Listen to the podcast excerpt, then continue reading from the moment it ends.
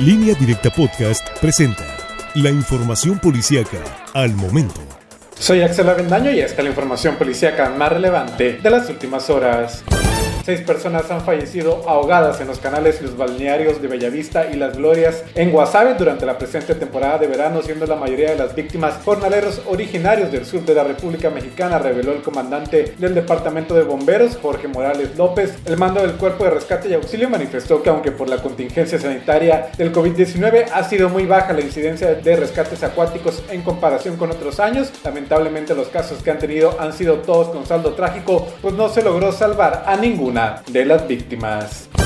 Elementos del Escuadrón de Salvamiento Acuático de la Policía Municipal de Mazatlán auxiliaron la tarde de este jueves a un menor de 3 años de edad, originario del estado de Zacatecas, quien al parecer tuvo un incidente en la alberca de un hotel de la zona dorada. El hecho se registró alrededor de las 5 de la tarde. Al encontrarse en la torre de vigilancia, el salvavidas municipal asignado escuchó gritos que provenían del área de la alberca, por lo que de manera inmediata se trasladó y encontró a un menor de edad que estaba en la orilla de la alberca y que presentaba dificultad para respirar. El niño fue llevado a un hospital para recibir recibir atención especializada.